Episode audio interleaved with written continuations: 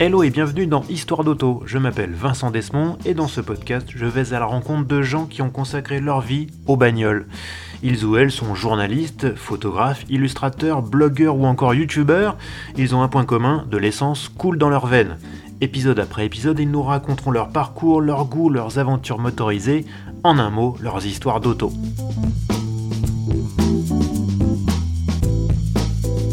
Mon invité est un revenant, en effet, il est déjà venu dans ce podcast pour nous parler de la culture automobile japonaise qu'il connaît sur le bout des doigts.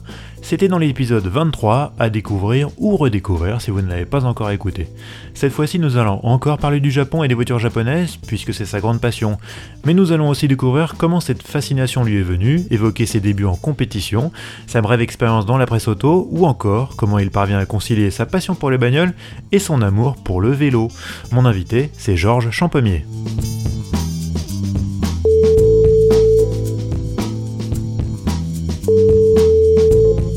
Allô. Bonjour Georges. Salut Vincent.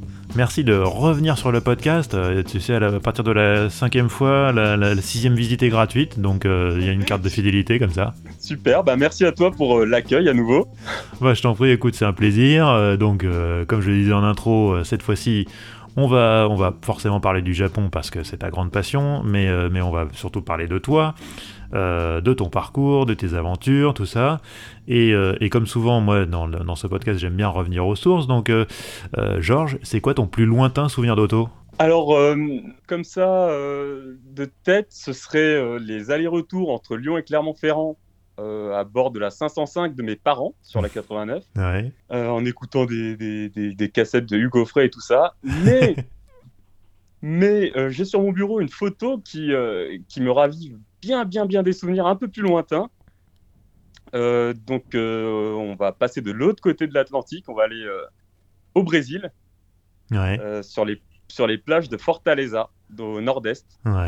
Et donc, c'est vraiment, je pense, les premiers souvenirs automobiles. Et c'est à bord d'un buggy, oh. d'un buggy sur base de coccinelle, avec des roues arrière énormes, des tout petits trous à l'avant. Donc euh, un genre de Hot Wheels qui servait vraiment euh, pour les touristes pour aller euh, se pour aller se promener sur les plages quoi. Ouais. Et donc c'est Fiber, un constructeur de, du nord-est du Brésil qui fait ça. Ah ouais, un produit local en plus. Voilà, exactement. Et donc le son du, du, du, moteur à plat, le bruit des échappements là, c'est vraiment c'est vraiment un souvenir qui, qui m'aura vraiment marqué quoi. Mais t'avais quel âge à cette époque-là? J'étais vraiment tout petit, euh, je devais avoir 5, euh, 4 ans, quelque chose comme ça. Ouais. Et ça t'a marqué, bah, en même temps je comprends, hein, c'est sûr, hein, tu débarques déjà, déjà là-bas, et, en plus, voilà, les immenses plages et, et le buggy, euh, et donc faire trimballer là-dedans à 4-5 ans, ça doit être un sacré souvenir, ouais. Ouais, et il y avait aussi bah, ce, ce, bruit, c'est vraiment ce bruit qui m'a marqué, ce son de moteur, parce qu'il était aussi présent dans les combis Volkswagen qui étaient bah très très populaires à l'époque. Bah. Et donc avec mes parents, on avait fait pas mal de, de, voyages euh, à bord des combis Volkswagen comme ça, et toujours avec ce son du, du moteur à plat quoi, qui, qui est resté, euh, qui est resté gravé. Parce que tu, tu, ta famille est originaire du, du Brésil? Alors moi, je, je, suis né au Brésil, en fait. Je suis arrivé en France à 3 ans. Ouais. Et donc euh, on a fait quelques allers-retours entre-temps, où j'ai passé quelques années pendant ma scolarité, très petit. Et euh, ouais, c'est des, des, souvenirs qui m'auront vraiment marqué. C'est vraiment ce son du moteur euh, à plat, quoi. Bah oui, parce que mine de rien, que ce soit le combi ou la Cox, euh, ils ont été produits au Brésil pendant très très longtemps. Jusque le, combi, je crois, jusqu'au jusqu'au début des années 2000, si je me gourre pas. Voilà. Donc oui, c'est oui, les, les Volkswagen à refroidissement par air, c'est quasiment consubstantiel au Brésil. Quoi. Exactement. Bon, et dis-moi, tu, tu, tu, as commencé à conduire à quel âge du coup? Parce que j'imagine que tu as peut-être touché un volant avant d'avoir 18 ans alors, euh, tout à fait. Alors, euh, la première fois que j'ai conduit, je crois que c'était ma mère qui voulait me, calmer parce que j'étais un petit peu impatient. On attendait mon père à la sortie de son boulot.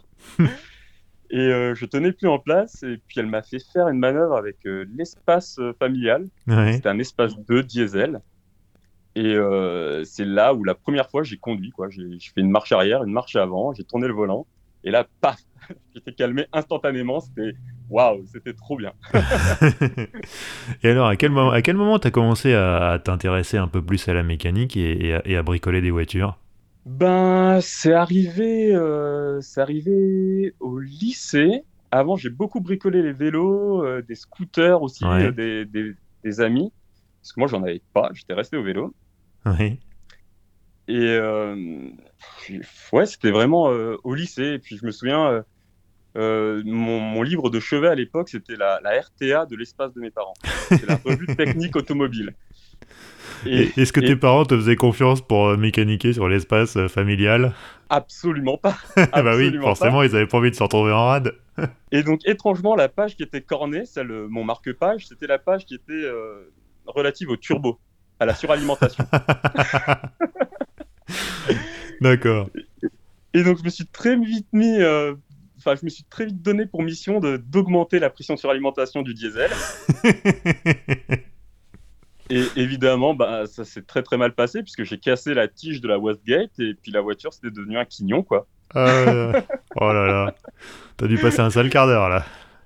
Ah bah là, euh, oui, mais euh, heureusement pour moi, là je dis des bêtises parce que c'était pas au lycée, c'était avant le lycée, parce que pour mon stage de découverte en troisième, je l'avais fait dans un garage et j'avais eu la chance d'avoir un très bon entre guillemets maître de stage qui, qui avait trouvé un turbo euh, qui traînait et qui se montait pile poil sur sur l'espace. D'ailleurs, c'était un, un, turbo de Jeep, parce que je crois que Renault à l'époque avait motorisé des Jeeps. Ouais, ouais, effectivement. Et donc, euh, il m'a aidé à réparer ma bêtise ah, pendant mon stage de, de troisième.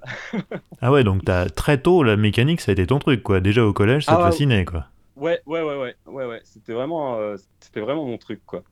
Et puis j'ai découvert que la conduite, ça allait être mon truc, mais je crois que je l'ai découvert un peu trop rapidement.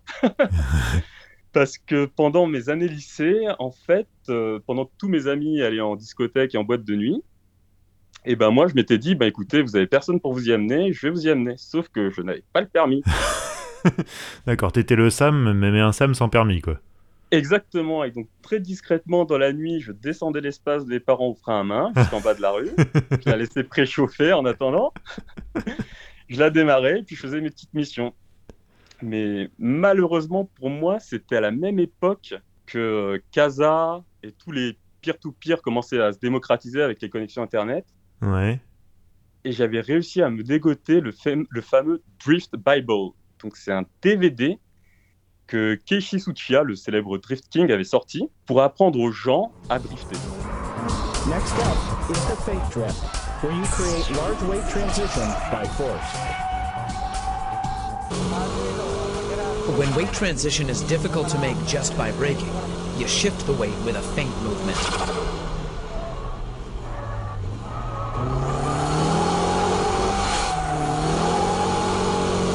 Quickly steer like this, and at this point, my foot is off the gas. And when I juke the car like this, the car bounces back with the weight C'était une vidéo que je regardais en boucle, en boucle, en boucle et qui était euh, sous-titrée. Ouais. Heureusement pour moi. Et euh, donc un soir, avec deux amis très très proches, euh, enfin une nuit quoi, il y en a un qui me lance, bah écoute, euh, qu'est-ce que tu as appris dans ton DVD bah, Moi, ni, une ni deux, qu'est-ce que je fais? Ben, je prends un petit peu d'élan avec l'espace, qui est assez long. et je me lance dans un feinto. Donc en, japonais, c'est comme ça qu'on traduit un transfert de masse. Ouais. Donc très fier de moi, l'espace part en glisse, impeccable dans le virage, j'étais super fier de moi. Et là, après, ben, coup de raquette. et donc, euh, la voiture qui part à l'opposé, qui saute euh, un fossé, qui s'immobilise au milieu d'un champ. Et il y a un truc qui va vraiment marquer c'est que pendant que la, voiture était fumante et complètement inerte, le moteur était à 5000 tours et j'avais le pied soudé sur l'accélérateur. Ah oui, d'accord, t'étais euh, tétanisé, quoi j'étais tétanisé. En fait, je pense que je voulais absolument rattraper la glisse. C'était 100 fois trop tard parce que j'avais zéro expérience de conduite ou quoi que ce soit. Enfin, c'était n'importe quoi. Et, là-dessus, on a vraiment eu beaucoup de peau parce que bah, déjà, personne n'a été blessé, ce qui est très bien. La voiture était épave. Mais il y a une, une voiture de gendarme qui passe pile à ce moment-là, qui nous voit arrêter au milieu d'un champ, qui me demande les papiers. Évidemment, je n'avais pas les papiers, je n'avais pas de permis. Ils se contentent de regarder la vignette d'assurance sur le pare-brise. Ils disent Bon, bah, c'est OK. Euh, j'ai inventé un traquenard comme quoi j'avais oublié mes papiers en allant chercher mes potes euh, en boîte de nuit, euh, machin. Ils m'ont proposé de, nous conduire dans la, de nous faire monter dans la voiture. Mais malheureusement pour eux, il n'y avait pas assez de, place pour nous héberger tous, tous les trois. Et donc, ils nous ont laissé repartir. On est rentré à pied. on est rentré à pied chez moi. Et puis, euh, je me souviens, je me suis endormi comme si de rien n'était. Et puis, euh, le, lendemain matin, c'est très très mal passé quand ma petite sœur a, demandé à mes parents où était la, voiture. J'imagine. Elle est où la voiture? Bah, je sais pas, tu l'as garée où? C'était exactement ces mots. Moi, je, je l'ai garée dans un champ un peu plus loin là-bas. Donc voilà, il faut pas brûler les étapes euh, quand on... j'adore l'espace qui a servi de cobaye là, dis donc. Bon et alors, euh, donc c'est forcément pour toi faire, faire, suivre une formation de mécanicien, c'était c'était logique après ça quoi. Ouais, c'était complètement logique. Donc j'ai suivi un, un, bac pro de mécanique auto, un bac pro normal quoi, brillamment réussi. Et puis euh, j'ai découvert qu'il y avait ce qu'on appelle ce qu'on appelait à l'époque une mention complémentaire compétition auto. Oh donc euh, là, je me suis dit, ah, ça, ça peut être cool. Parce que euh, à l'époque, il y avait pas mal d'écoles, de, euh, par exemple au Mans ou à Clermont-Ferrand aussi. Clermont-Ferrand, c'était plus. c'est Roger Clost qui était plus spécialisé dans le rallye. Mais la plupart des écoles étaient quand même payantes et assez onéreuses. Et donc là, c'était une, une, année de mention complémentaire dans le Nord qui nous permettait de, de, faire des stages dans le milieu de la compète et surtout de, de nous familiariser avec euh, la soudure, avec les matériaux composites, avec hmm. l'usinage, mais aussi et surtout de nous faire un carnet d'adresses. Donc, euh, ce qui était pas mal. Et euh, le premier stage que j'ai fait, ça avait commencé assez fort, puisque c'était à l'écurie Griffith de Croix-en-Ternois. Mhm. Et le propriétaire de l'écurie, lui, il avait deux Formule 1. Oh. Il avait une Formule 1, c'était une, une Tyrrell, une 012.6 de 85. Mhm. C'était une, Formule 1 que Martin Brundle avait conduit, mais aussi et surtout une Benetton, une B192 pilotée par un célèbre pilote, Michael Schumacher, et dessinée par Ross Brown. Ah ouais. Euh, toi, tu sors de ton bac pro, t'arrives et on te dit, bah écoute, euh, tu vas démonter la mousse du réservoir de la Tyrrell. Euh, oui, d'accord, tout de suite.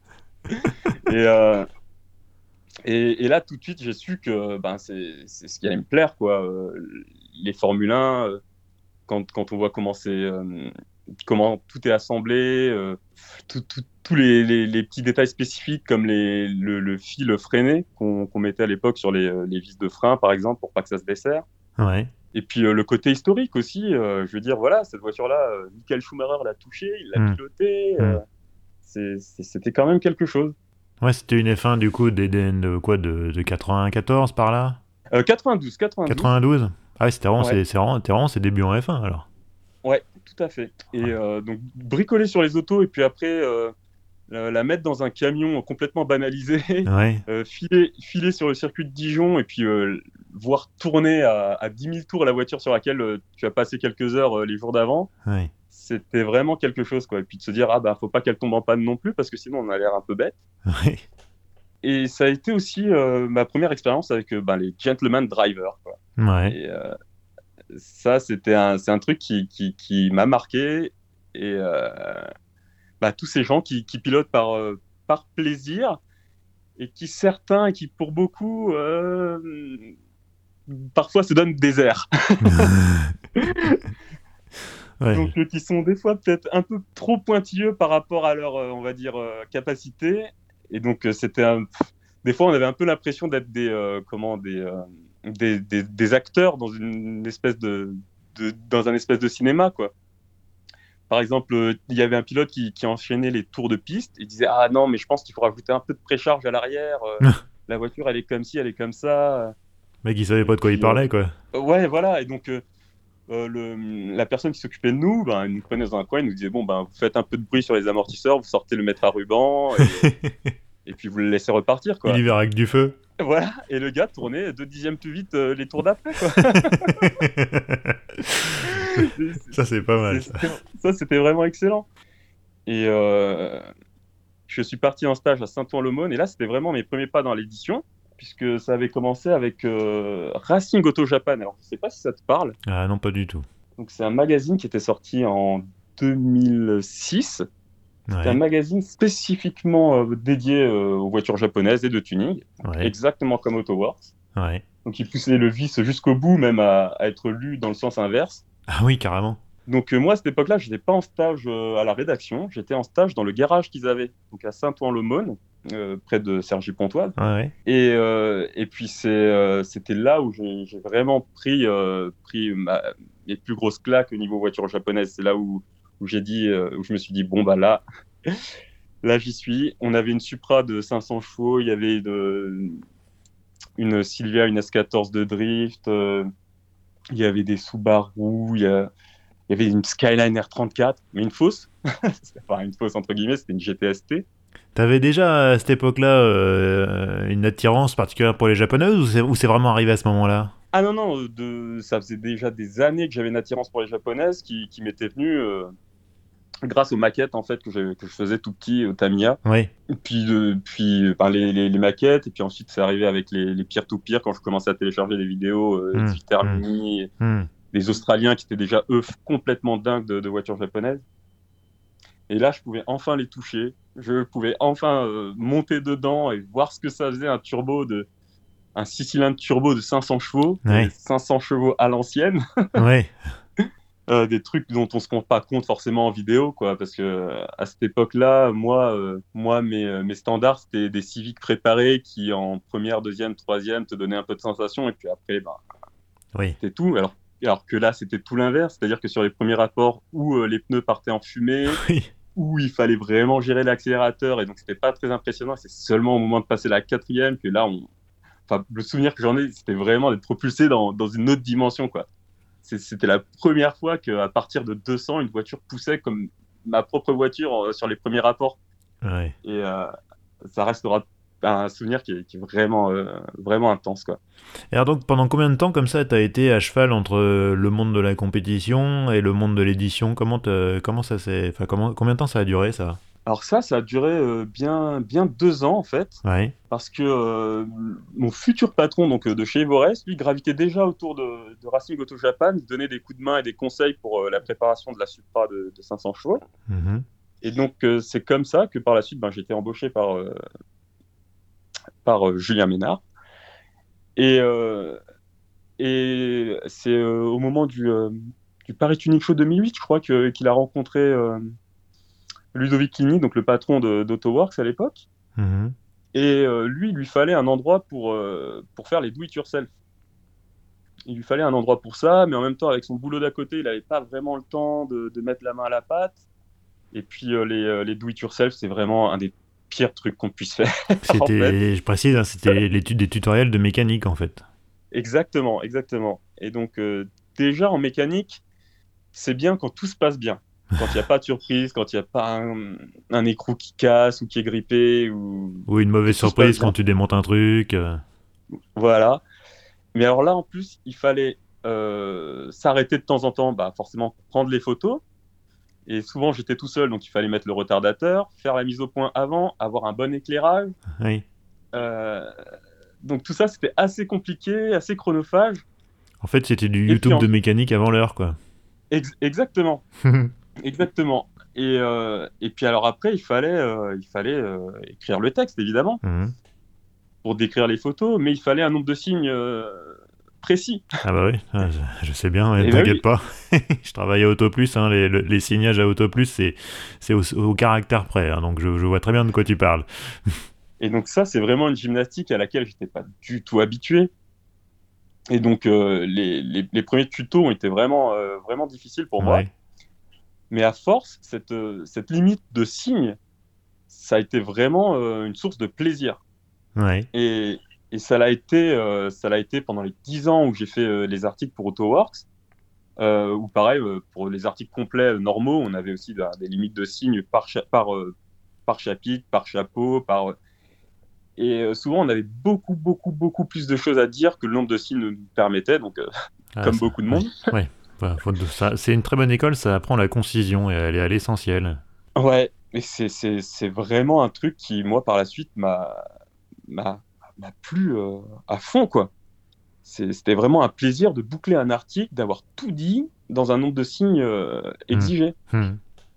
Et euh, bon, des fois, quand par exemple, quand on avait tenté l'expérience Autobahn, c'était c'était le problème inverse. On n'avait rien à dire sur les autos, mais il fallait remplir. oui, Ottoman, donc c'est le magazine que vous avez créé après, enfin en même temps que Auto Wars. En parallèle, ouais. En parallèle, mais sur les Allemandes, comme son nom le, suggère. Sur les Allemandes. Et, le gros problème qu'on a eu avec ce magazine, c'est qu'en fait, on n'avait pas la passion, tout simplement. On n'avait pas les héros qu'on avait dans le monde de la japonaise. On n'avait pas, euh, on n'avait pas les circuits, on n'avait pas les dates, on n'était pas imprégné, on n'était pas imbibé de la culture euh, euh, allemande de, du, tuning, quoi. Et je pense que, que c'est c'est ce qui a un petit peu euh, ce qui nous a un petit peu euh, poussé à arrêter quoi. Même si attention, hein, on a fait des reportages, euh, j'en garde vraiment de très très bons souvenirs. la visite du garage Roof, l'essai de la CTR3 de 777 chevaux. Alois Roof nous connaît ni d'Eve ni d'Adam. On lui avait juste envoyé un mail en disant voilà, on se lance dans un magazine. On voulait pas du tout lui parler d'AutoWorks avant, donc je sais pas pourquoi à l'époque on voulait pas lui parler d'AutoWorks. Donc on a dit voilà, on se lance dans un magazine sur les voitures allemandes et euh, voilà, il nous tend les clés d'une voiture qui coûte, euh, je sais plus combien elle coûtait à l'époque, mais on était pas loin des 200 000 euros, je crois. C'est fou. De 200 000 euros. Et euh, on était entre les arbres sur une sur une autoroute, même pas sur une autoroute, on était sur une départementale allemande entre les arbres et puis je me souviendrai toujours de sa voix en train de nous dire gaz, gaz, gaz, de, nous pousser alors que je regarde le tachymètre, on était déjà à 200 entre des arbres sur une, dans une voiture à 200 000 euros, quoi. Euh, donc il y avait ça, il y a eu aussi euh, la, visite de 9FF. Ouais. Ça aussi, ça, ça reste euh, des, souvenirs incroyables, quand, surtout des gens passionnés, quoi. Mhm. Vraiment passionnés. Et... C'était juste vous qui étiez, qui étiez pas aussi passionné que ça par les Allemandes, quoi. Exactement, exactement. Hmm. Parce qu'en fait, les, les Allemandes qu'on devait couvrir en France, c'était elle c'était pas vraiment visuel. C'est-à-dire que nous, dans le, dans le tuning japonais, il y a quand même beaucoup de visuels. Hmm. Euh, là, à l'époque, je me souviens, euh, les, les, moteurs V10 de chez Audi, on leur mettait une petite euh, prépa, une petite puce, entre guillemets. elle passait à, direct à 700 chevaux. Hmm. donc voilà, dans, dans, dans, la liste des, des, modifications, on va mettre voilà, reprogrammation 700 chevaux. Super. Il n'y a pas grand chose à raconter. Ouais, voilà. Alors que nous, dans, les japonaises à l'époque, pour arriver à 700 chevaux, il fallait pas mal de pièces, il fallait que ça passe au sol. Et... Donc il y avait beaucoup plus de choses à raconter.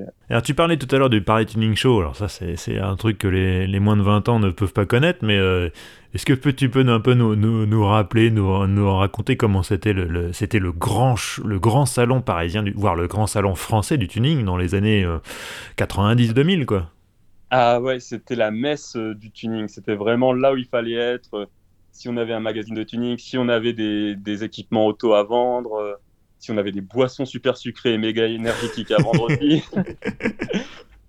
et quitte à tant qu'à faire, autant coller euh, ces logos sur une paire de, de poitrines siliconées, tant qu'à faire. Oui, oui, oui, j'allais te dire, c'était aussi le, royaume du, très mauvais goût. Hein. Ah, c'était euh, c'était le royaume du mauvais goût. et bah, moi, j'en ai, honnêtement, j'en ai fait qu'un. Ouais. Euh, et, c'était ben, tous les clichés qu'on peut, euh, qu'on peut penser.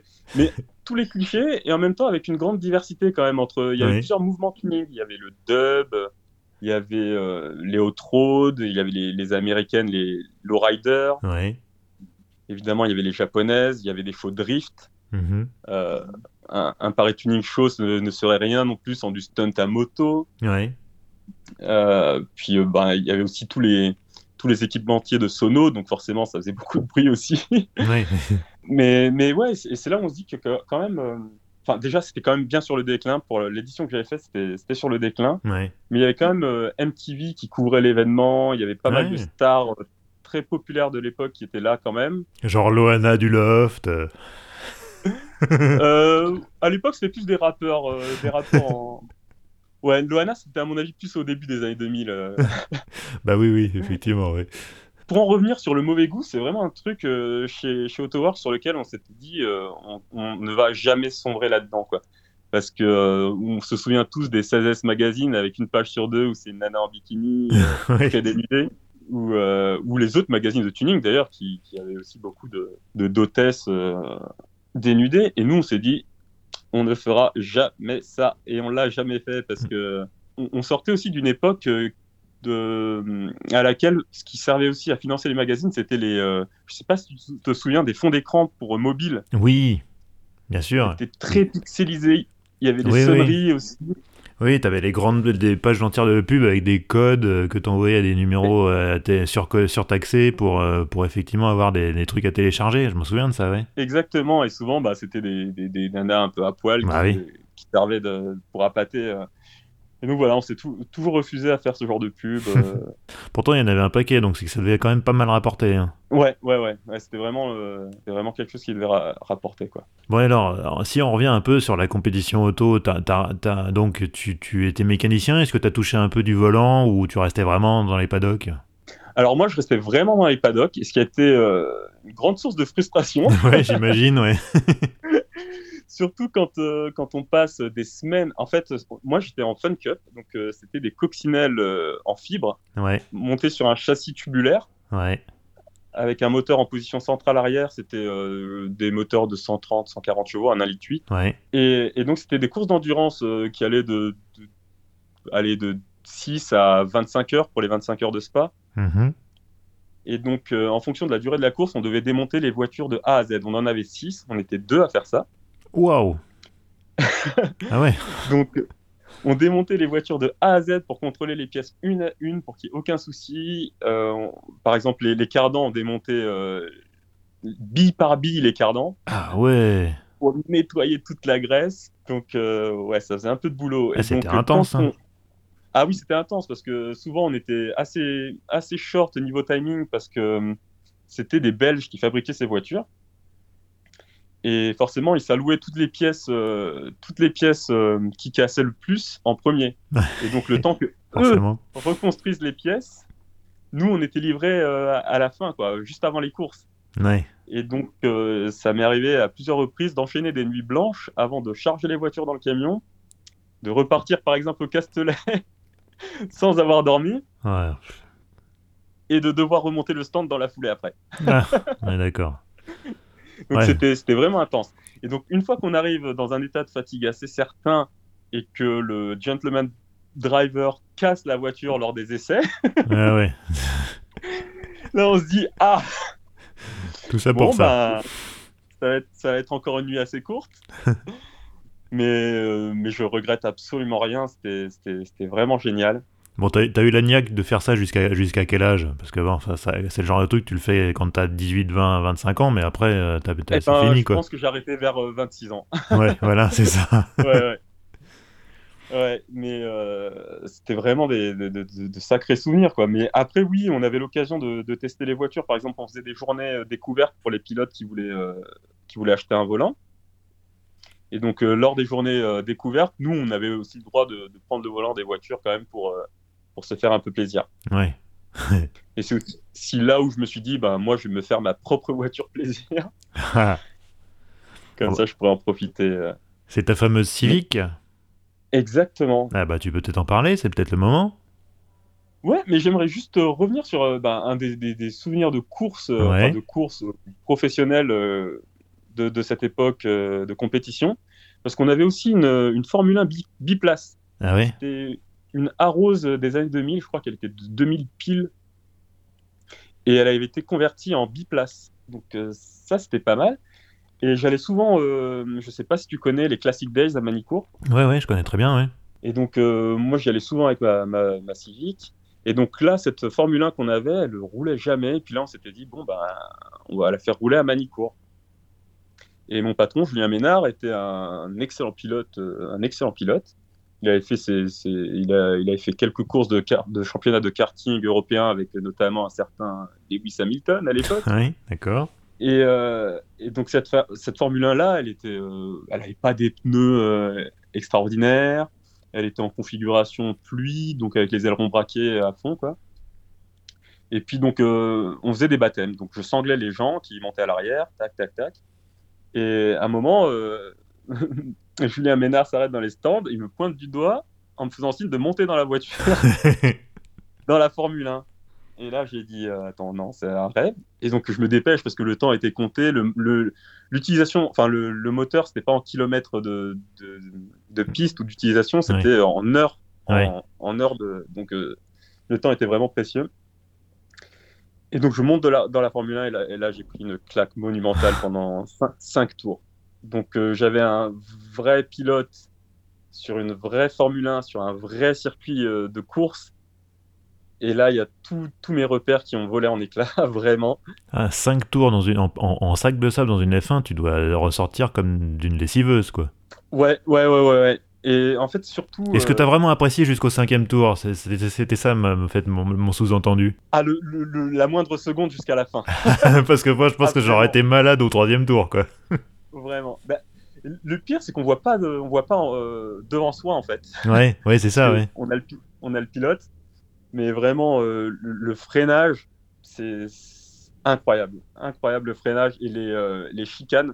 Il y a deux chicanes assez rapides à Manicourt. Mmh on a littéralement l'impression de se prendre un droit-gauche de Mac Tyson dans la tête. les, chicanes passent en un claquement de doigts, alors que toi, le matin, dans ta petite civique de piste, tu es là en train de négocier ton, ton freinage, ton approche et tout hmm. ça. Là, tu as l'impression qu'il est juste pied au plancher, tac, tac. Et c'est vraiment incroyable. Et c'est pareil, on a une notion différente des longues courbes. Ah où on a un peu l'impression d'être dans les, les, jeux vidéo, dans les jeux, pas les jeux vidéo, les, les jouets de l'époque où, où tu avais la route qui se déplaçait sous la voiture et toi tu déplaçais la voiture avec ton volant. En fait, tu as l'impression que c'est le, le, monde qui est autour de toi qui se déplace autour de la voiture. c'est une sensation extrêmement bizarre dans les longues courbes. Et pareil, ça, ça, reste un souvenir de la compétition, que, de, de mon expérience en compète qui, qui restera à jamais gravé. Quoi. Ah, tu m'étonnes, oui. Bon, on aimerait cette Civic parce que tu tournes autour depuis tout à l'heure, mais vas-y, raconte-nous. T'as une Civic première génération. Euh, de ce que j'ai vu, elle est coursifiée, euh, vidée euh, à mort, non? Alors, ouais.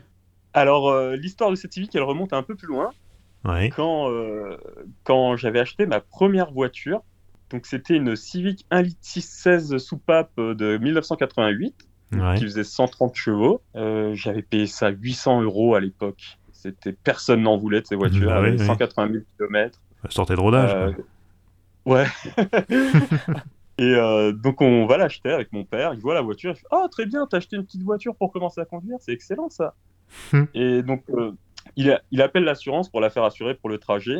Et là, je vois ses yeux.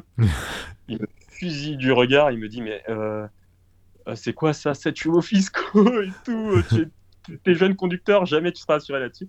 Et effectivement, il m'a, parce que c'était à moi de me débrouiller pour l'assurance et tout ça. Et donc, euh, j'ai pas pu assumer les, les frais d'assurance. Et donc, j'ai quasiment jamais roulé avec cette voiture. Et euh, les rares fois où j'étais assuré, où j'ai pu rouler avec, ben, je l'ai cassé, forcément.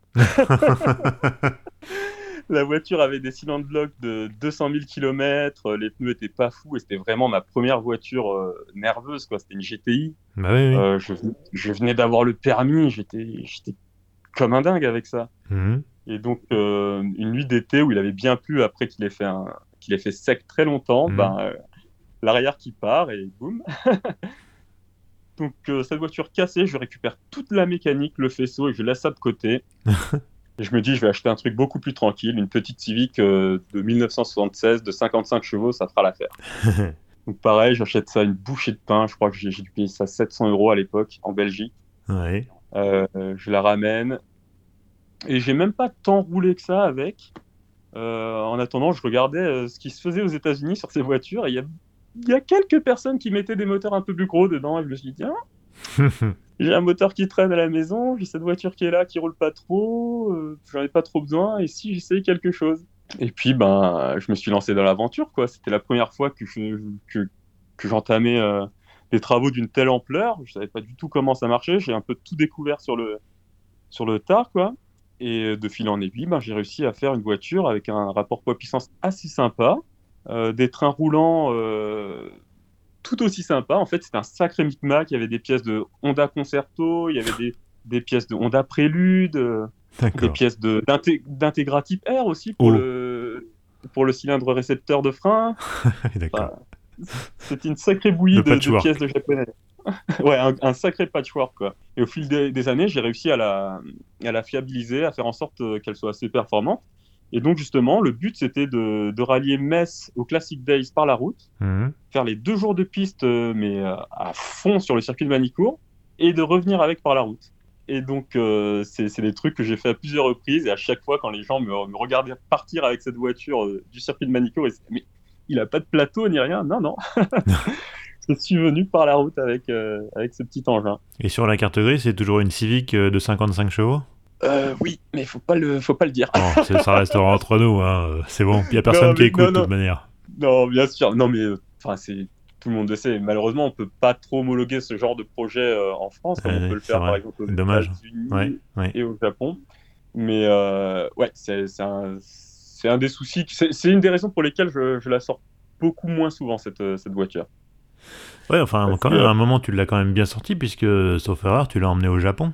Et oui. Alors, je veux, bien, je veux bien que tu me racontes cette expédition, parce que déjà, je pense que rien que sur un plan administratif, euh, expédier une euh, Civic euh, française au Japon, ça a déjà bien t'arracher les cheveux. Ouais, alors, comme je le disais tout à l'heure, tout ce qui est culture allemande de la voiture à l'époque, c'était pas c'était pas c'était pas mon truc c'était pas ma cam et donc à l'époque je pense que déjà le Nürburgring c'était un petit peu le le, là où on étalonnait sa voiture, on voyait ce qu'elle valait.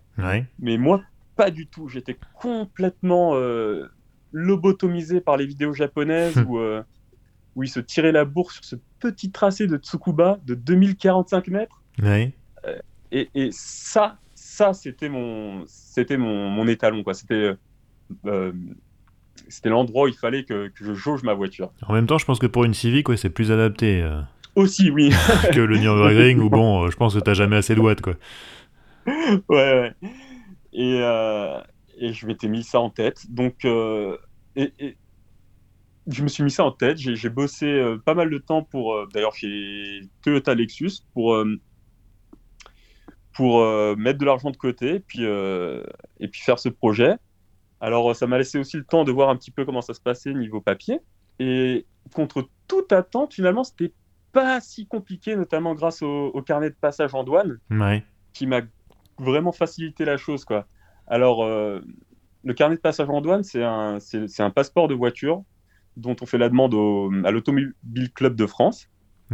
C'est un passeport qu'on paye euh, environ 250 euros, un truc dans le genre, et qui te permet de circuler dans quasiment tous les pays euh, et qui te facilite vraiment les, démarches douanières, en fait. Hmm.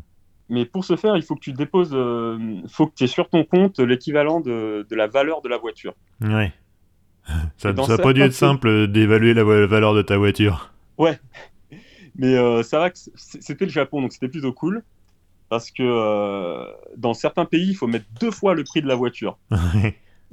donc si tu pars avec ta Ferrari ou ta Lamborghini dans un pays où il faut que tu aies deux fois le montant de ta voiture sur ton compte, ça commence à devenir. ouais, vaut mieux l'acheter sur place, quoi. Voilà, et donc, euh, mais il y, a quand même, euh, il y a quand même une astuce, c'est-à-dire qu'il y a un montant minimum en fait. Et donc, euh, moi j'ai directement opté pour le montant minimum de la voiture, enfin c'était 2500 euros. Il fallait que j'ai 2500 euros sur mon compte pour avoir ce carnet de passage en douane. Hmm. Donc jusque-là c'était plutôt simple, mais vraiment les démarches les plus compliquées, ça a été pour l'embarquement, pour la mettre sur le bateau. En fait, ce qu'il faut savoir, c'est que j'étais en contact avec un ami qui était au Japon et qui, qui m'avait donné les coordonnées d'une d'une dame qui, s'occupait de, du transport, euh, transport par bateau des voitures. Sauf qu'elle traînait en longueur et puis elle n'a pas eu le temps de, bien m'orienter. Euh, de bien m'orienter. Au bout d'un moment, je me suis dit bon, euh, le départ approche. il va quand même falloir que je fasse quelque chose. La voiture était encore sur chandelle parce que je prévoyais deux trois, deux, trois modifications. Donc j'ai appelé le premier transporteur que j'ai trouvé qui me paraissait correct. Il m'a dit ok, donc c'était un anglais. Ok, donc le bateau part dans huit jours. ok, je regarde ma voiture, elle était complètement pas finie, il n'y avait rien de fait. Donc euh, là, c'était un peu panique à bord. J'ai remonté tout ce que j'ai pu. Il y avait mes amortisseurs euh, sur mesure qui étaient en cours de fabrication. Donc j'ai remis des, amortisseurs qui traînaient. Je me suis organisé avec un ami qui m'a dépanné un camion. Je l'ai, euh, amené à Anvers. Et puis là, c'était, c'était le cauchemar, quoi. ah ouais, non, mais entre les, les différentes entités, celle de parce qu'il y, a plusieurs transporteurs, il y a des agents. L'agent, c'est celui qui va euh, charger la voiture sur le bateau. Ouais, t'as les transitaires et trucs comme ça. Hein. Ouais, enfin, moi j'y connaissais rien. Euh, j'étais parti à 3 h du matin. euh, T'avais pas les yeux en face des trous et les mecs ils te parlaient chinois. Exactement, c'était un, enfer pas possible jusqu'au moment où je me suis dit je vais appeler la personne qui s'occupe du dossier en Angleterre. Je lui ai passé la personne que j'ai en face dans le bureau. et... Débrouillez-vous quoi en 27 secondes, c'était réglé. Alors que ça faisait deux heures et demie que j'étais en train de tourner en, tour, en Puis, euh, ouais, après, euh, les dés étaient lancés, quoi. la voiture était sur le bateau, j'avais le tracking. Et il y a un moment où la voiture ne bougeait plus. Donc, elle était en Corée du Sud. Et pendant dix jours, elle était bloquée en Corée du Sud. Donc, il y avait mon, ma voiture, celle dans laquelle j'avais mis toutes mes économies, que j'avais passé un temps monstrueux, qui était bloquée en Corée du Sud et je ne savais pas ce qui se passait. Euh, jusqu'à deux jours avant euh, l'arrivée au Japon, où là, elle part de Corée du Sud et elle arrive en même temps que nous sur le territoire japonais. Oh, le coup de peau. Alors en fait, je pensais que c'était un coup de peau, mais pas du tout. En fait, c'était le japonais qui s'occupait, euh, qui, avait pris le relais du dossier, qui avait fait transiter la voiture en Corée du Sud le temps, enfin, juste pour pas qu'on paie les frais de gardiennage au Japon, en fait. Eh, pas mal. Qui m'aurait, mais qui m'aurait complètement ruiné. Et donc ça, c'était la bonne surprise. Du coup, tu lui as, tu, tu as payé un sac Vuitton pour sa femme? Euh, Non, non, je lui ai payé quand même 80, euh, combien? 90 euros parce qu'il y avait les frais de déchargement euh, que je n'avais pas pris en compte. Mais après, ça a été, ça a été... Pour, pour, faire traduire le carnet de passage en douane, on, était allé, on est allé à la JAF, donc l'équivalent de l'Automobile Club en France. En 20 minutes, c'était plié, pas de problème. Et après, il a fallu faire dédouaner euh, quelque chose.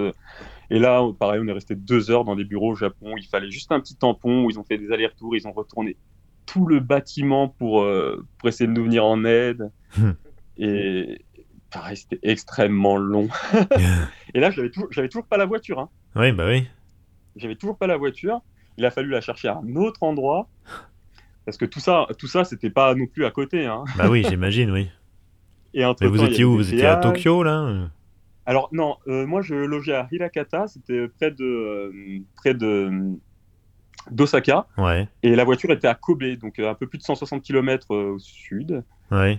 Et, donc, il y avait pas mal d'autoroutes entre les différents points, entre l'agent portuaire, entre la douane, entre là où la voiture était stockée, avec pas mal de péages.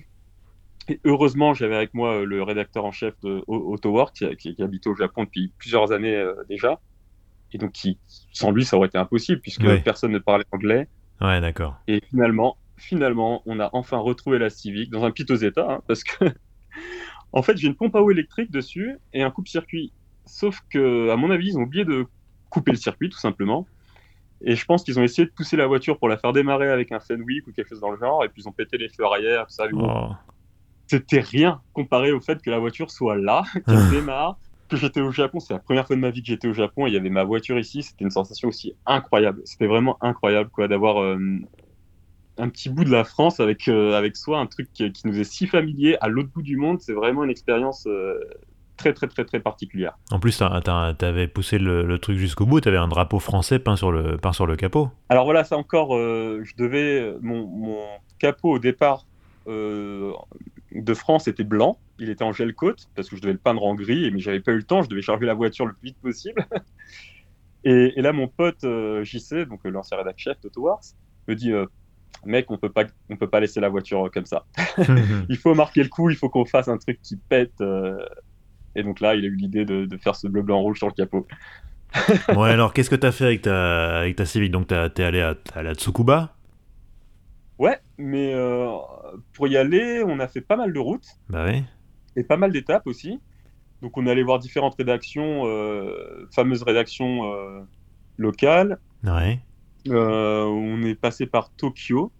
on est allé à Odaiba où j'ai eu une énorme surprise, où j'ai retrouvé une... On, a, on, a, on, a, débarqué en pleine Oktoberfest en fait, donc vraiment une fête typique folklore allemand, mais au Japon. Truc, ça devait être bien kitsch oh. ça, je pense. Ah oui, complet, en plein jet lag.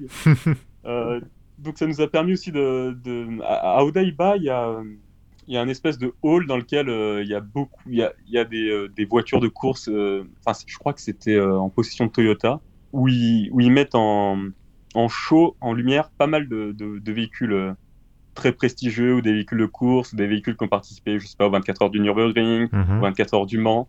Et donc c'est vraiment un truc qui m'a montré à quel point euh, l'automobile était ancrée euh, au Japon, dans le sens où c'est comme un centre commercial, mais où tu as des voitures qui sont pas encore sorties, euh, qui sont même à disposition en, en, essai des fois. Hmm. Ça, ça, avait été le cas pour la GT86, pour la GR Yaris aussi. Tu as une espèce de piste d'essai où tu peux essayer la, voiture. Enfin, c'était incroyable. Et donc, et puis on a campé aussi. Donc on a fait pas mal de routes et on n'était pas dans les hôtels. Et pour trouver des, des, endroits où camper de manière sauvage au Japon, c'est pas évident. Mmh.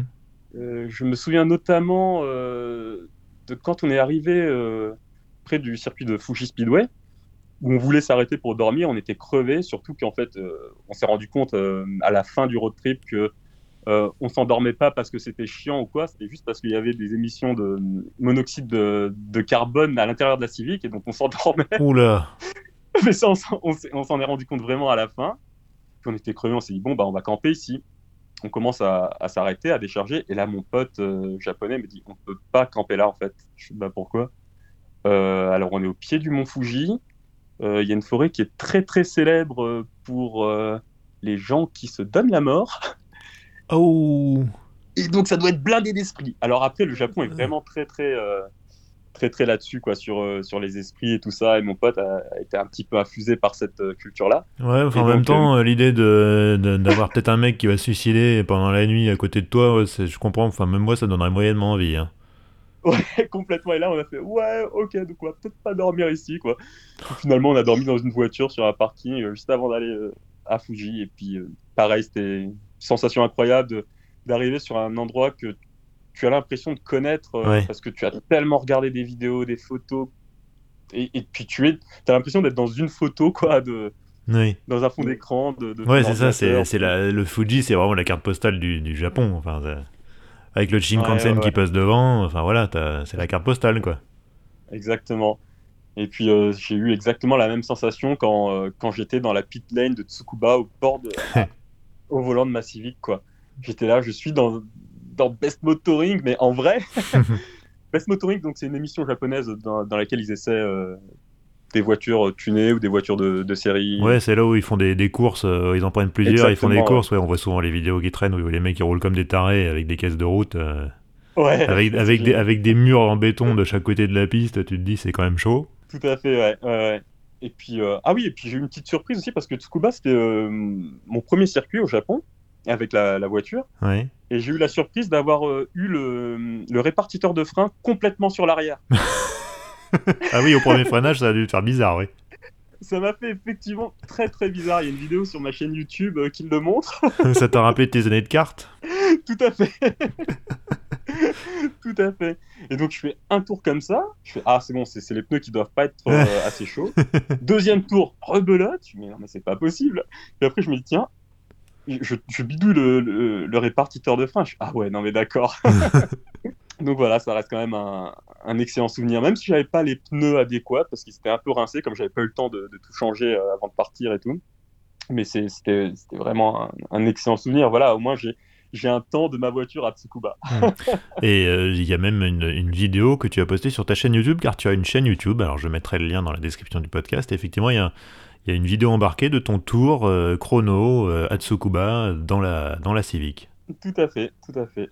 Et alors, est-ce que tu as, est-ce que as fait autre chose? Est-ce que tu as été visiter je sais pas, des musées de bagnoles Est-ce que tu as été visiter des garages là-bas, des préparateurs? Euh? Ah ouais, bah ouais, on a fait que ça, on a, on a fait que ça, on a, on, a, on a profité pour faire le plein d'articles. Bah oui. Et, euh, pareil, c'était extraordinaire parce que on est, enfin moi je suis allé voir des tas de héros euh, que j'idolâtrais étant adolescent. on est allé voir les, les, les gens de du Garage Work. Donc, euh, Garage Work, c'est un, garage qui est spécialisé dans les Civics. Ils font des Civics qui tournent plus fort que des Skyline préparés euh, à Tsukuba. D'accord. C'est des petites Civics qui font 600 kg, 200 chevaux, mais avec des, rapports de boîte extrêmement bien étudiés. Ouais. Euh, et, ce, qui me plaît chez eux, c'est que c'est que, que du bricolage. Il n'y a pas de CNC, il n'y a pas de, de, de, de, carbone à four autoclave et tout ça. Non, non, c'est que du bricolage. Et, et avec une civique atmosphérique, ils arrivent à tourner plus fort que des, que des, R34 préparés ou, ou des monstres. Quoi. ils ont même pas de pont chez eux, ils font tout ça au sol. Ah oui, d'accord. Vraiment exceptionnel. Et puis on, est allé aussi euh, à Sendai. À Sendai, c'est un endroit qui nous tenait vraiment à cœur, dans le sens où euh, on avait pas mal d'amis qui habitaient au nord du Japon, qui l'année d'avant avaient été touchés. Oui, c'était juste après le tremblement de terre. Oui. Ouais. Et euh, on a pu visiter euh, le, circuit de Sendai, qui n'est pas du tout connu euh, chez nous, les Européens. mais qui est quand même l'endroit où il y, a la, où il y avait la seule piste de drag, de dragster permanente. Mhm. Euh, et il y a un circuit exceptionnel qui est perché tout en haut dans les montagnes, qui a un, un savant mélange entre Charade et Dijon. Ah ouais, pas mal. Et c'est excellent, euh, c'est excellent. C'est là où tous les tuneurs locaux euh, se donnaient rendez-vous pour en découdre. Hmm. Et tu avais un mélange d'amateurs et de professionnels qui se tiraient la bourre à bord de voitures qui, qui étaient très très lourdement préparées, mais sans déco flashy, que, que du muscle en fait, que, que pour la perf. Et, et en fait, tu avais vraiment l'impression de voir du grand Turismo dans la vraie vie. Hmm. Et, euh, et euh, c'est un truc qui me marquera toujours. Tu as, le, le, tuning du nord du Japon, celui de Tokyo et euh, celui d'Osaka au sud. Ah et le, le, nord est pas très très réputé. Ils sont plus considérés comme étant des, des pecnos un peu ouais. dépouilleux. Un peu, un peu, un peu comme en France, quoi, voilà. Un peu, un peu comme en France. Spécial dédicace à notre ami Benoît Fauconnier, n'est-ce pas, le défenseur euh, du Schnorr, voilà. Donc euh, le nord du, du, Japon, c'est un peu comme le nord de la France, voilà. Voilà, tout à fait. tu as Tokyo où il y a pas mal de salaryman qui ont énormément d'argent et qui vont tout mettre dans, dans, les pièces dernier cri et qui vont préparer des, des voitures de malades. Et au sud, tu as Osaka où c'est un peu plus sauvage parce que Osaka, on a tendance à dire que c'est un petit peu le Marseille, euh, le Marseille français, où les gens se lâchent un peu plus, où là, tu as vraiment la culture du kanjo, c'est-à-dire les petites civiques euh, préparées comme dans les courses One Make, c'est-à-dire où toutes les, les voitures étaient pareilles, c'était des courses euh, de, de civiques de la même catégorie, même préparées pareil, sauf qu'ils les mettent sur le, sur le périph' d'Osaka et puis ils se tirent la bourre comme ça. Oui, d'accord. Donc c'est vraiment trois pans euh, du tuning japonais. Et puis moi, vraiment, celui que, que je préfère, c'était euh, c'était euh, le nord du Japon. C'est celui qui, c'est celui qu'on qu'on faisait pas mal retranscrire dans les premiers numéros d'AutoWorks. Bon, en tout cas, si, cher auditeur, si vous voulez en savoir un petit peu plus sur le Japon, la culture auto-japonaise et tout, bah, je vous renvoie à l'épisode 23 de ce podcast où Georges était déjà là. C'était, on l'a publié en mai 2021. Donc euh, n'hésitez pas à réécouter ou écouter parce que ouais, c'est une plongée dans la culture automobile japonaise. Et Dieu sait qu'elle est, qu'elle est très très riche et très très variée et ça en dit, je trouve, beaucoup sur, la, sur le Japon en lui-même. Donc, euh, donc, donc, voilà. Euh, Georges, qu'est-ce qui te. J'ai une autre question que, que j'ai sur le bout des lèvres. Qu'est-ce qui te plaît tant dans les voitures japonaises? Bah, Alors à l'époque, à l'époque, je savais pas qu'elle me plaisait tant que ça. C'est plus euh, par le, le, biais des maquettes, encore une fois, que j'ai découvert ça. Et ensuite, quand j'ai eu l'âge de les conduire, de mettre les mains dedans, mmh. euh, je me suis rendu compte que, en fait, quand, quand j'étais au lycée, on travaillait sur des, des vieux moteurs euh, Renault ou PSA. Mmh. Et moi, quand j'ai eu la Civic, que j'ai mis les mains dedans, j'ai trouvé ça mais d'une finesse. C'était vraiment incroyable je veux dire, pour un moteur euh, qui avait été conçu euh, en 85, c'était le, le 1 litre 16 euh, de chez Honda à l'époque. Donc avec un bloc complètement en alliage d'aluminium, double mmh. arbre à cam en tête, mmh. avec une injection séquentielle ultra sophistiquée, un allumage électronique pareil, très très sophistiqué. Tu arrives là-dedans, tu dis, mais waouh bah, C'est vrai que même, rien, même les culasses multisoupables dans les années 80, c'était rarissime. Hein. Ouais, et, et puis à l'époque, tout le monde était, était très enthousiaste sur sur les 205 GTI. Mmh, mmh. euh, bah oui. Et, puis moi, quand je conduisais euh, au niveau des commandes, je trouvais pas ça incroyable, quoi. Surtout les commandes, commandes de boîte, quoi. Bah oui. Après, j'ai entre guillemets, je dis souvent que j'ai eu le malheur de commencer la mécanique par, euh, enfin du moins intensément, par les Honda. Ouais. Et ça, ça pousse à me dire que tout ce qui est venu après, c'est un petit peu grossier, quoi. Même Toyota, quand on travaille sur les Toyota avec euh, le chef de rubrique d'AutoWorks, on disait souvent euh, c'est un peu de l'agriculture quoi. tout est surdimensionné, tout est très lourd, tout est pas forcément beaucoup plus fiable pour autant. Alors que, que Honda, on sent vraiment l'héritage de la moto où tout est vraiment mmh, fin, tout est mmh. Tout est léger et ça reste fiable. Et euh, ce qui est incroyable, c'est que malgré la sophistication technologique de, toutes les solutions qu'ils ont utilisées dans le passé, tout ce qui est VTEC, VVLTI et tout ça, ça reste super simple à, travailler. Moi, je me souviendrai toujours, euh, avant de, travailler sur les boîtes Honda, j'ai démonté les boîtes PSA où il y avait des billes, des ressorts qui sautaient dans tous les sens et tout. Il fallait se souvenir de l'ordre dans lequel ils étaient, machin et tout. Une boîte de Honda, t'as pas besoin d'outils spécifiques, tu démontes ça comme un Lego, c'est vraiment du, pur plaisir, quoi. Hmm. Puis après, il y avait aussi, bah, la, on va dire, la, l'audace, l'audace de, certains constructeurs. Je pense par exemple à, Mazda, avec bah, tout le monde connaît les moteurs rotatifs, Mais, je pense à, des trucs un peu plus confidentiels comme, euh, comme un, un, V6 à cycle Miller sur la, sur la Mazda 626. Ouais. Donc un, un V6 euh, avec un compresseur à cycle Miller. Euh, donc en gros un moteur à 5 temps pour, pour faire simple. c'est eux aussi qui avaient fait la MX3, qui avaient jeté un V6 d'un litre 8. Ouais, c'est fou. Hein. Donc une traction avec un V6 d'un litre 8 et un train arrière super incisif. C'est vraiment une voiture que j'ai beaucoup aimée celle-là. Mhm. C'était une mini GT. Euh, les 323 GTX avec un 1.6 turbo, la MX5, mhm. les, MR2, mhm. pour passer chez Toyota. Enfin, c'est tout des, voitures que. Enfin, je sais pas, je trouvais pas cette, euh, cette audace chez les constructeurs européens à l'époque. Après, j'avais certainement un petit peu de, de brouillard dans les yeux, euh, de passion dans les yeux, qui m'empêchait de voir autre chose. Mais euh, c'est tous des trucs qui m'ont vraiment attiré, quoi. Bon alors on comprend que tu es, un petit peu plus un Honda Boy, mais, mais j'ai quand même envie de te poser la question que je crois que c'est Victor qui l'avait posé quand j'avais annoncé ta venue en mai 2021, donc ça remonte, hein. je crois que c'était Victor. Quelle est ta génération préférée de Nissan GTR Oui, une question comme ça, c'est forcément Victor. alors il y a quelques années de ça, je t'aurais répondu, mais sans aucune hésitation, mais zéro, aucune hésitation, j'aurais dit la R32 GTR. Ouais. Et euh, parce que voilà, c'est Godzilla, c'est euh, c'est la voiture qui, qui, selon moi, représente le plus euh, mon championnat préféré, qui était le, groupe A dans le passé, avec des voitures qui ressemblent, qui, qui sont des voitures extérieurement d'origine. Mm-hmm. mais qui sous, sous leur, leur, peau sont complètement transformées avec un grip mécanique incroyable, des trains roulants mécano-soudés en alu, des énormes slicks qui passent à peine dans les ailes. Hmm. c'est vraiment l'image que j'ai de la R32, c'est vraiment ça. La Calsonic euh, Oui, eh ben bah oui, forcément. forcément. La Calsonic, hmm.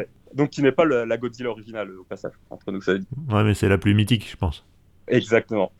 Et euh, j'avais cette image-là, donc c'était vraiment la, skyline qui, qui, qui me faisait rêver, quoi. Sauf qu'après, avec le temps, en, allant au Japon, à chaque fois, je retombais sur des, R33 que je méprisais comme un Porschiste hmm. méprise la, la 96, la 996. Ouais. Et, et, à force de la voir, je me dis, mais non, mais quand même, en fait, c'est elle, c'est celle-là. C'est celle-là qui me plaît vraiment. C'est celle, c'est celle par laquelle, en fait, j'ai vraiment euh, découvert ça. C'était les maquettes que je faisais, c'était les vidéos que je regardais à l'époque. Hmm. C'est vraiment celle qui a fait grandir ce truc en moi de, des japonaises, quoi c'est celle qui tapait des 300 km/h sur l'Aqualine euh, à Shiba, euh, dans la banlieue euh, Tokyoite. Enfin, des, vidéos complètement illégales et complètement folles qui m'ont vraiment marqué. Hum. C'est la R33 GTR, quoi. La, R34, après, elle a eu beaucoup de, de hype, notamment grâce à Gran Turismo et tout ça, mais j'ai jamais eu de, de vrai atome. Enfin, elle m'a jamais. Je sais pas, elle m'a jamais vraiment, vraiment plu, quoi. Donc, pour répondre à Victor, la R33 GTR. bah Vraiment. Ça c'est fait.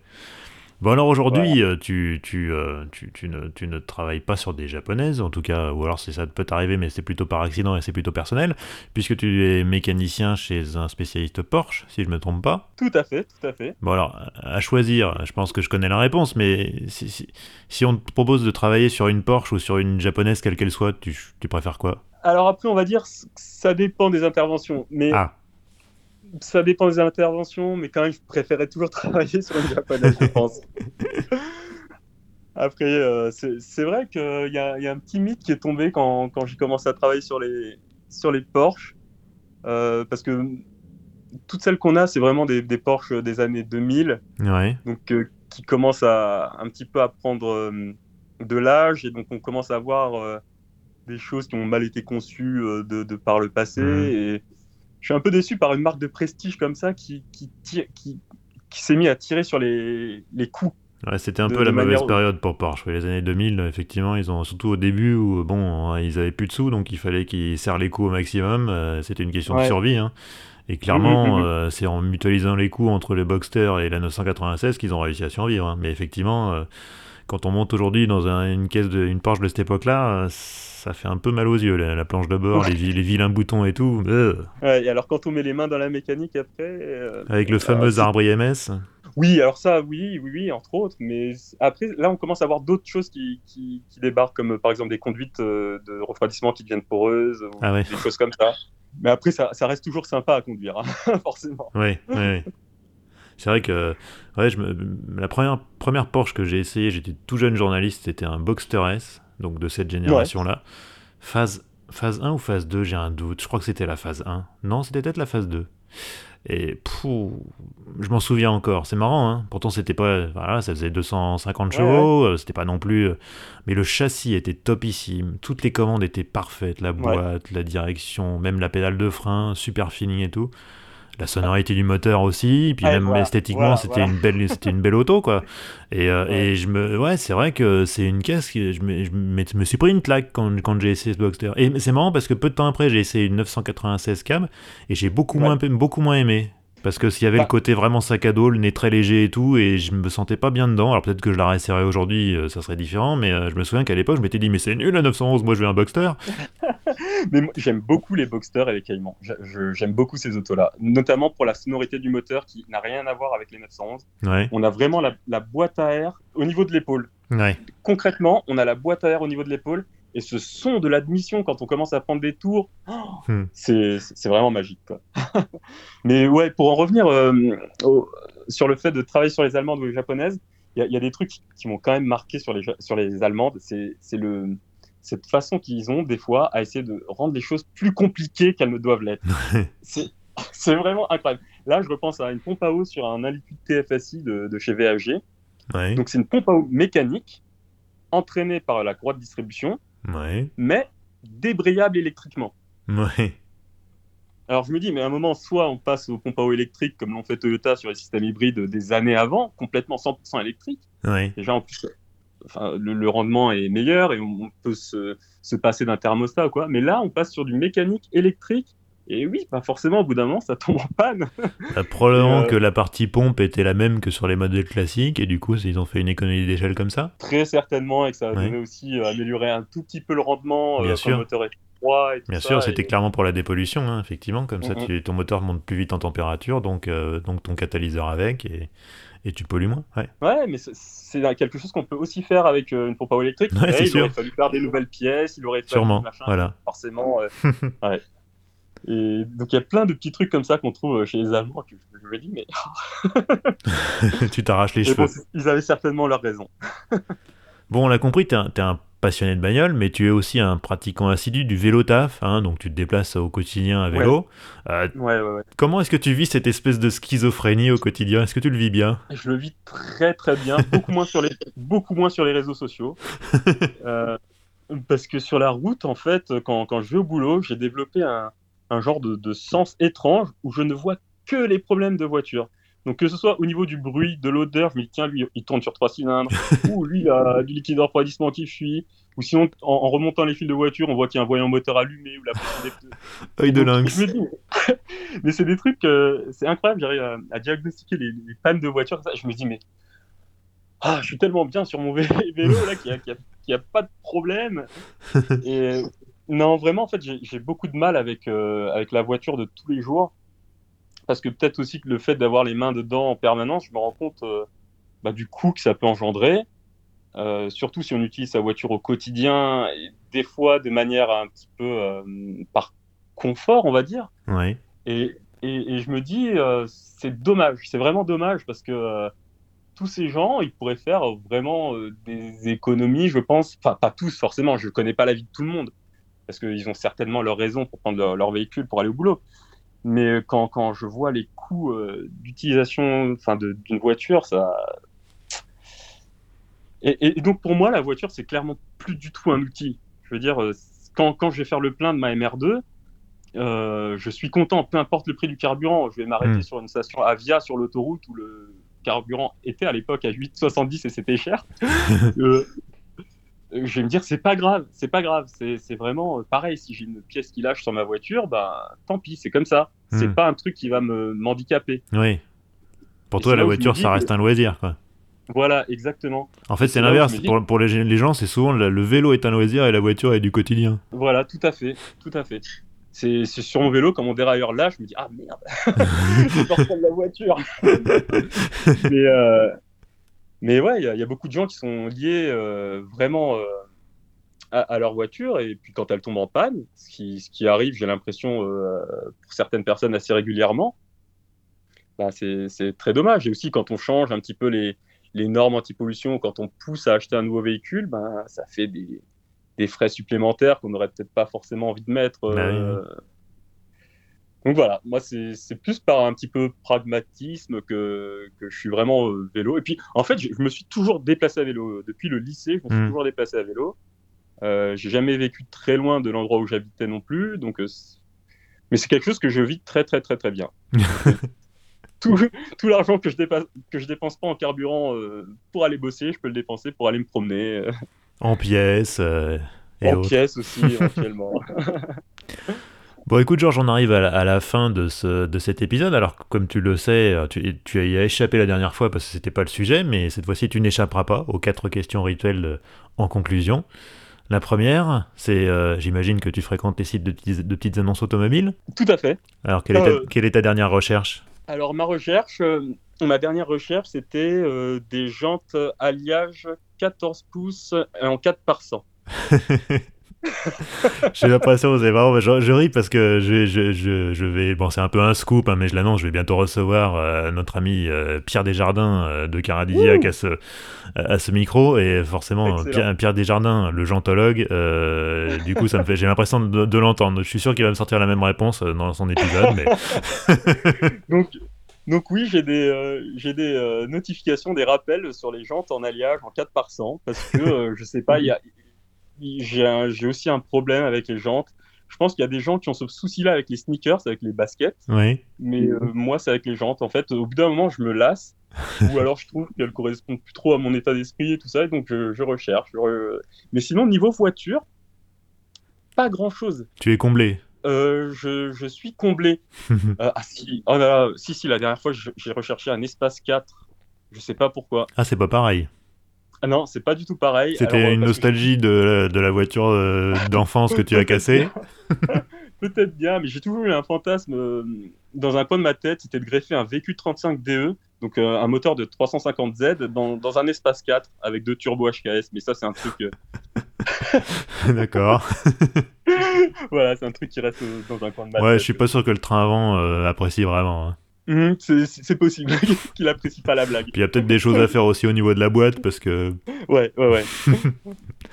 bon, euh, la deuxième question, c'est ton meilleur souvenir de road trip, mais je crois qu'on en a déjà parlé. Ah ouais, ouais, ouais, c'est bah, clairement le, voyage au Japon, quoi. ouais, tu feras pas, tu... enfin, t'as pas fait mieux, quoi. Euh, non, je pense pas avoir fait mieux. tu, tu, tu, tu, feras peut-être mieux, et je te le souhaite, mais en tout cas, jusqu'à oui, présent, t'as pas fait mieux clairement, j'en ai fait des très très bons. J'en ai fait des très très bons sur la côte ouest américaine euh, avec un ami. C'était exceptionnel. Euh, avec, mais vraiment, les, les, touristes de base, on avait pris une, Mustang euh, cabriolet. Ouais, normal. voilà la, base, quoi, le truc que tous les, petits jeunes ont là-bas. Bref, mais c'était vraiment vraiment génial, quoi. J'en ai fait pas mal en France, notamment avec la Mazda MX-5, la ND. Euh, pour aller à Monaco assister à un Grand Prix de Formule 1. Un, un, abonné de ma chaîne YouTube qui m'a invité au Grand Prix de Monaco. Ah, bah, Incroyable. Incroyable. Et euh, ouais, c'était dans le Vercors et tout ça, la Mazda MX-5 décapotée ah, bah avec un. en plus, à la belle saison, en bois de mai, comme ça, c'est top. Ouais, ouais. J'ai pas mal de, souvenirs assez cool, mais vraiment, c'était ben, le, le, Japon. Quoi, pour... Ouais, forcément. Alors la question du garage idéal, sans limite de budget, t'as droit à 4 voitures, mais ça doit quand même convenir à ta vie. Alors c'est terrible parce que j'avais fait, je m'étais posé cette question à plusieurs reprises et mon, euh, mon garage était vraiment éclectique. Il y avait des voitures euh, allemandes, anglaises, c'est bien ça. françaises. Oui. Et, je me suis reposé la question là. Je me suis dit mais alors j'étais parti pour une Austin Mini, une Cooper. Ouais. Ouais parce que pour moi c'est vraiment la base. C'est la vraie. On est d'accord. On parle pas de la ah, Mini BMW. Ouais, ouais, ouais, bien sûr. Oui, oui, la, la, la vraie, quoi. C'est oh. une voiture qui a les roues aux quatre coins, qui mm. pèse rien du tout, et qui, malgré ça, qui, qui est kiki, mais qui, malgré ça, arrive quand même à avoir une bonne habitabilité. J'ai un ami qui, qui, fait plus de 100 kilos et qui mesure 1m80, il rentre dedans sans problème. Enfin, je veux dire, pour moi, c'est une voiture qui est incroyable. Puis la maniabilité et tout, enfin, mm. c'est fou. Et après, je me suis souvenu, dans, ce, dans ce, cette veine, il y a une autre voiture qui me fait beaucoup plus de, de l'œil que ça. C'est la Toyota Sports 800. Oh là, j'aime bien pas l'image. J'ai pas l'image là. Je... Alors, c'est simple. Tu prends une, 3, une 2000 GT, une Toyota 2000 GT, déjà minuscule. Ouais. Tu, la rétrécis. tu la fais peser moins de 600 kg. D'accord. Tu lui mets un, un, moteur de 45 chevaux en position avant. Et donc, c'est une propulsion qui pèse moins de 600 kg et qui a un CX extraordinaire. Donc, c'est un tout petit coupé euh, minuscule de chez Toyota qui a été euh, vendu à 300 exemplaires au volant à gauche. Ah ouais Ouais, et euh, c'était pour la base d'Okinawa aux États-Unis à l'époque. Ah, d'accord. Et, c'est une voiture qui a un palmarès incroyable parce que malgré ses 45 chevaux, elle arrive à atteindre quand même 160 km/h. elle, a des sièges qui ont été conçus comme les sièges d'avion à l'époque, donc en aluminium rifté. Ah Il y a plein de panneaux de carrosserie qui sont déjà en aluminium, ce qui était quand même pas, super courant euh, à l'époque. Et puis elle a un palmarès de course qui est assez, euh, assez dingue. Donc j'ai pas malheureusement toutes les dates en course, mais il y en a une qui est quand même notable.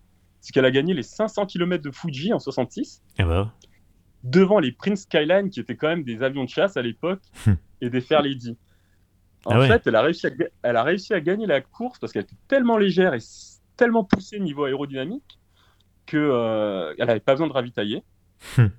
et donc, elle a gagné devant des, des, voitures qui étaient beaucoup plus puissantes. Et, euh, et donc, ça, j'en je, veux une. Eh bah, j'en veux une, c'est clair. Donc, ça en fait une. Parce que le Mini, en fait, non, je l'ai remplacé par celle-ci. Oui, bah, je comprends. Pour tous les jours, euh, je vais prendre une Civic Type R, mais attention. Ah. La FK8, la dernière, mais attention, avec une nuance. J'aimerais la faire en version, comme Porsche appelle ça, une Touring une Civic Type R Touring. Ouais. Donc, sans, sans gros ailerons dégueulasses. Ouais. Bah, ils, ont, ils ont fait une version comme ça. Ils, ont fait une, euh, ils avaient fait une version, euh, effectivement, sans aileron un petit peu plus discrète. là. Ouais, plus sage, avec une face euh, plus sage aussi. Parce que pour moi, c'est vraiment une auto qui est super polyvalente, qui ne consomme pas tant que ça quand on fait attention, qui a un coffre, mais immense, ouais. qui est confortable. Ouais, qui est, assez confortable. Parce qu'avec l'amortissement piloté, quand tu la mets en mode soft, elle est confortable. Ouais. Par contre, le mode euh, track, enfin le mode euh, le plus euh, oui, velu, c'est pour le circuit. C'est pour le circuit. Mais ouais, je me souviens avoir dormi dedans tranquille. on peut mettre pas mal de, enfin on peut mettre deux vélos dedans. On peut, c'est vraiment une voiture qui a tout faire. Le délit parfait. Ouais, on peut déménager et tout. Ouais. Et là, là, je m'étais dit aussi, pour, je voulais une supercar aussi. Mmh à l'époque, je m'étais dit, euh, quand même, la McLaren F1, c'est cool, quoi. Hmm. Ça peut être cool. Avec les trois places devant, ça peut être vraiment bien. Et après, mais c'est horrible parce que là, c'est vraiment du, pour le moment, on est sur du 100% japonais et ça va pas du tout, quoi. Et donc là, je pense à la LFA, forcément. Ah oui, ah oui, ah oui. La LFA, son V10, mais pareil, il faudrait euh, nuancer un petit peu ce choix. J'aimerais une LFA avec une boîte de vitesse contemporaine. Pas manuelle, une boîte de vitesse à double embrayage contemporaine. Oui, bah ça c'était une simple, c'était une simple embrayage, c'est ça? Ouais, un simple, un simple embrayage piloté. Et elle est sortie pile poil dans la phase euh, où euh, on, on, était entre les, enfin, les, boîtes euh, manuelles pilotées en fait. Ouais, bah oui. C'était les, les premières SMG, tout ça, et c'était vraiment pas une hmm. réussite. Ouais, euh. non, non enfin, à l'époque, on trouvait ça bien, mais euh, effectivement, euh, tu réessayes ça aujourd'hui. et, et, quand on regarde les, les, vidéos, les essais et tout, on se rend compte que, que la boîte, ah, elle, elle, gâche un peu le plaisir du V10 quand même. Ouais. Mais malgré tout, une LFA, c'est vraiment un, truc qui me plaît. Une LFA plus qu'une McLaren F1 alors ah non, non, non, la McLaren F1, je la laisse de côté. là, là, ça m'embête vraiment, quoi. Donc là, pour le moment, j'ai un daily, euh, la Civic, euh, la petite Toyota Sport Puissant pour le côté vintage, euh, old school, la LFA parce que voilà. Ouais. Et pour barouder, pour vraiment barouder à travers champs, Mitsubishi Delica rehaussé, un L400. Un Delica C'est vraiment, vraiment bon off-road, c'est un Delica? Bah, il y a des Delica 4x4 qui, bah, qui utilisent les mêmes les, mêmes, euh, les mêmes éléments mécaniques que les pick-up et ah, ouais. tous les gros 4x4 Mitsubishi. Ouais, parce qu'il s'était un peu crossoverisé et SUVisé sur la fin, donc c'est pour ça aussi. J'ai plus, j'ai plus l'image du Delica, je crois que c'est le D5 euh, qui, est, qui est un peu euh, effectivement un genre de, de ah plus SUV quoi. Ah non, non, non, pas du tout là. non, non. Là, c'est des Delica qui sont vraiment faits pour, pour, pour le off-road quoi. avec des, différentiels qu'on peut bloquer et tout. Quoi. Et je me souviendrai toute ma vie, le deuxième jour du, où j'étais au Japon, je sors de, de, la maison où on était et là je vois un énorme délicat rehaussé, mais en mode Monster Truck, quoi, avec des roues énormes. je me suis dit, mais, c'est possible de faire ça? Bah oui, en fait, c'est un châssis poutre, donc après, tu fais un petit peu ce que tu veux. Hmm. Et euh, ouais, pour, euh, pour barouder, mettre une tente sur le toit et partir à plusieurs, un truc qui peut, qui peut me plaire. donc un garage idéal 100% japonais. Euh, ouais, et c'est mon grand regret. Hein. Vraiment... non, mais il n'y a, pas, a pas à regretter. Hein. C'est ton choix et, il est parfaitement respectable hein, et totalement argumenté. Ouais. Et voilà, c'est mon garage euh, idéal. Bah alors, du coup, et c'est peut-être là que la revanche de la McLaren F1. Si tu devais conduire qu'une seule auto jusqu'à la fin de tes jours, ça serait laquelle? Alors cette question, j'ai pas du tout réfléchi à, à cette question.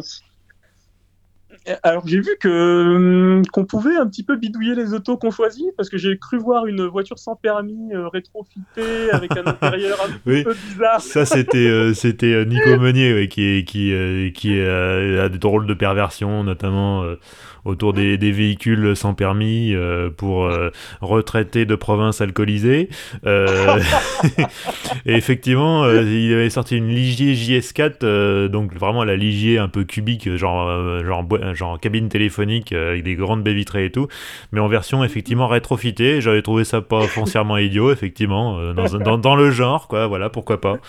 Ouais, et ben, en fait, moi, il me faudrait un, véhicule qui n'existe pas, mais dont la base existe quand même. Ce serait une Lexus LFA en version break, en version ah ouais, touring. Break de chasse Ouais, enfin, pas de chasse, malheureusement, parce qu'elle a quatre portes quand même. Attention, tu vas, tu, tu vas euh, décevoir euh, Victor. bah attends, ah oui, la, eh oui, la LFA, pardon, l'ISF, tu veux dire? L'ISF, ouais, j'ai dit. T'as dit LFA, oui, donc ah, moi j'y étais pas là. Donc une ISF break, ouais, d'accord. Une ISF euh, break avec le V8 euh, Atmo euh, et donc propulsion forcément. Et ça ça, ça, me ferait vraiment, vraiment plaisir. Mais ça n'existe pas malheureusement. Ouais, c'est marrant, j'avais, j'avais essayé l'ISF à l'époque. Et, et, moi qui suis aujourd'hui propriétaire, heureux propriétaire d'une C63 MG, tu vois, je, je, je, je trouve ma voiture plus intéressante au final. Parce que mécaniquement, euh, mécaniquement, la mienne, elle a plus de caractère. Alors, le, ce moteur, il était très bien, le moteur de la Lexus, mais en gros, en dessous de 4500, il se passait rien, quoi. Et, euh, c'était vraiment au-delà de 4000, 4005 que tu avais du son qui arrivait, ça se mettait à ce moment-là à bien chanter, mais en gros, tu étais beaucoup trop vite, quoi. Enfin, ça marchait déjà très fort comme bagnole. donc, euh, donc, du coup, je me souviens d'un truc intéressant. C'était une belle, un, un, beau premier essai. C'était, la première fois qu'ils débarquaient vraiment sur le marché des berlines mhm. sportives. La première et la seule fois d'ailleurs, parce qu'ils sont pas réédités derrière. Oui, parce que... Euh, mais parce qu'après, ils sont partis dans l'hybridation, machin, et donc la haute performance, ils ont mis ça entre parenthèses, en tout cas sur les berlines. Et, euh, mais, euh, mais voilà, c'était, il manquait d'un petit truc quand même. Il manquait d'un petit truc. Et, donc ouais, moi, tu vois, moi, je... en plus, tu vois, si tu veux un break, c'est 63 MG en break, tu vois, c'est bien aussi. Hein. Mais c'est pas japonais. Ouais, ouais, non, non, mais dans tous les cas, ce serait un break sportif. Alors, je pense à la Stagia aussi. ah, bah oui. Euh, Forcément. Évidemment. mais mais l'intérieur est pas génial. Donc, d'accord, une, euh, une ISF, euh, mais alors, alors du coup, tu, tu, tu tirais la, faire préparer par qui pour, pour la transformer en, en, break? Bah, bah, personne, malheureusement. Tu le ferais, tu le ferais toi-même? Ouais, ouais, ouais, je pense que ce serait quelque chose comme ça. Euh, Avec ton fer à souder et des planches de tôle. voilà, pour faire ce que les Allemands savent faire, mais en version japonaise. C'est vrai que les, les breaks, euh, les breaks qui, qui, qui enfin, puissants et sportifs, euh, il y a que les Allemands entre guillemets qui, qui font ça quoi. Bah, Bien. Ouais, parce que les Américains, les breaks, ça leur parle pas vraiment. Il y a, les Japonais, ouais, il y, a eu Ouais, il y, a, il a dû y avoir une CTS, peut-être break à un mm. moment, qui a existé en version V. Mais euh, enfin, le problème, c'est que les Américains, les break, pour eux, c'est des voitures de, de, de, de, de mère de famille, quoi. Donc, c'est pas. Il n'y a pas de connotation euh, sportive, genre jeune cadre, dynamique, comme en, comme en Europe. Donc, euh, clairement, mm. bon, je sais que par exemple, ils ont vendu des E63 MG Break mais ils en ont vendu très très peu, euh, parce que ça intéressait personne, et, la C, par exemple, euh, n'a jamais été vendue en break là-bas. Ouais. ça, ça leur parle pas. Donc comme c'est quand même un, voilà, c'est effectivement donc déjà aux États-Unis oublié. Le Japon, je sais pas trop aussi quelle est leur perception des breaks. Peut-être que toi tu le sais un peu plus que moi. Euh, non, c'est pas non plus, euh, c'est pas non plus un truc super populaire le break au Japon. Donc, euh, donc voilà, c'est pas, c'est pas compliqué. Hein. La demande, elle est plutôt en Europe, donc du coup, c'est plutôt les constructeurs européens qui font ça, quoi. Du moins l'été. oui, l'été, oui, bah, c'est de toute manière là. Avec le CO2 et l'électrification, bah, peut-être qu'il y aura des breaks euh, électriques euh, de 1000 chevaux. Ça, ça, va être bien, ça dit donc. Ouais.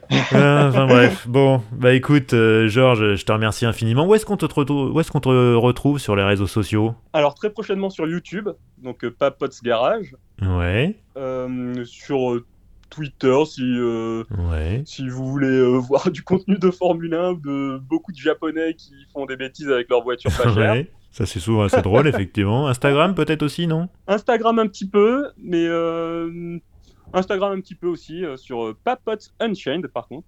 Tout est sur la page YouTube, par contre. Ouais, bah je, je, je ferai, t'inquiète pas, je ferai des liens dans la description du, de l'épisode et tout le monde pourra aller voir comme ça. Eh bah écoute, Georges, merci infiniment d'être venu pour cette deuxième fois et comme on dit, jamais 203, donc euh, peut-être qu'on aura l'occasion de euh, j'aurai l'occasion de te réinviter dans un prochain épisode, qui sait? Bah, Merci à toi. En attendant, euh, j'attends impatiemment un nouveau, euh, une nouvelle discussion sur Twitter avec les autres zigotos. Ouais, ouais, ouais. Bah, on va refaire un, space Twitter, sûrement, sûrement tout début mars, parce que c'est effectivement le, premier a bien fonctionné. Donc si vous êtes sur Twitter, bah, vous followez le compte Histoire d'Auto, et puis, et puis voilà, je pense qu'on va faire ça assez régulièrement, une fois par mois, une discussion entre entre euh, voilà avec mes abonnés et puis euh, et puis effectivement des, participants euh, des gens ayant participé au, podcast. Donc Georges tu seras évidemment invité pour le prochain space et j'espère que des gens ont des questions à te poser et, voudront échanger avec toi. Et puis voilà c'est ça, ça, fait un peu une c'est un peu une extension du podcast quoi. C'est plus interactif mais ça reste au format audio. Donc donc voilà. Et eh bah très bien. En tout cas merci infiniment. Et eh ben merci Georges. Au plaisir salut et voilà, c'est la fin de ce 38e épisode d'Histoire d'Auto. Alors comme d'habitude, hein, je vais vous faire la retape. Abonnez-vous sur toutes les plateformes et sur YouTube. Laissez un commentaire, euh, une, petite note, euh, une petite notation, un petit 5 étoiles, un petit pouce bleu si vous êtes sur YouTube. Ça fait toujours plaisir et puis ça, aide à, faire connaître ce podcast. Euh, je parlais à l'instant de, des Space Twitter. Alors c'est effectivement Histoire d'Auto est sur tous les réseaux sociaux, Facebook, Instagram et Twitter.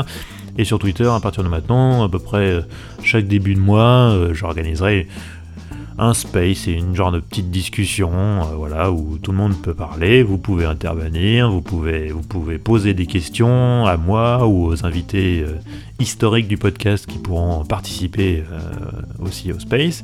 Donc voilà, je sais pas encore à quelle date ça sera, cet épisode donc il sortira le 1er mars, on l'enregistre le 18 février, on est un petit peu d'avance, mais, mais le space il aura sans doute lieu bah, début mars, dans les premiers jours de mars, donc, donc surveillez, abonnez-vous à Histoire d'Auto sur Twitter comme ça vous serez au courant.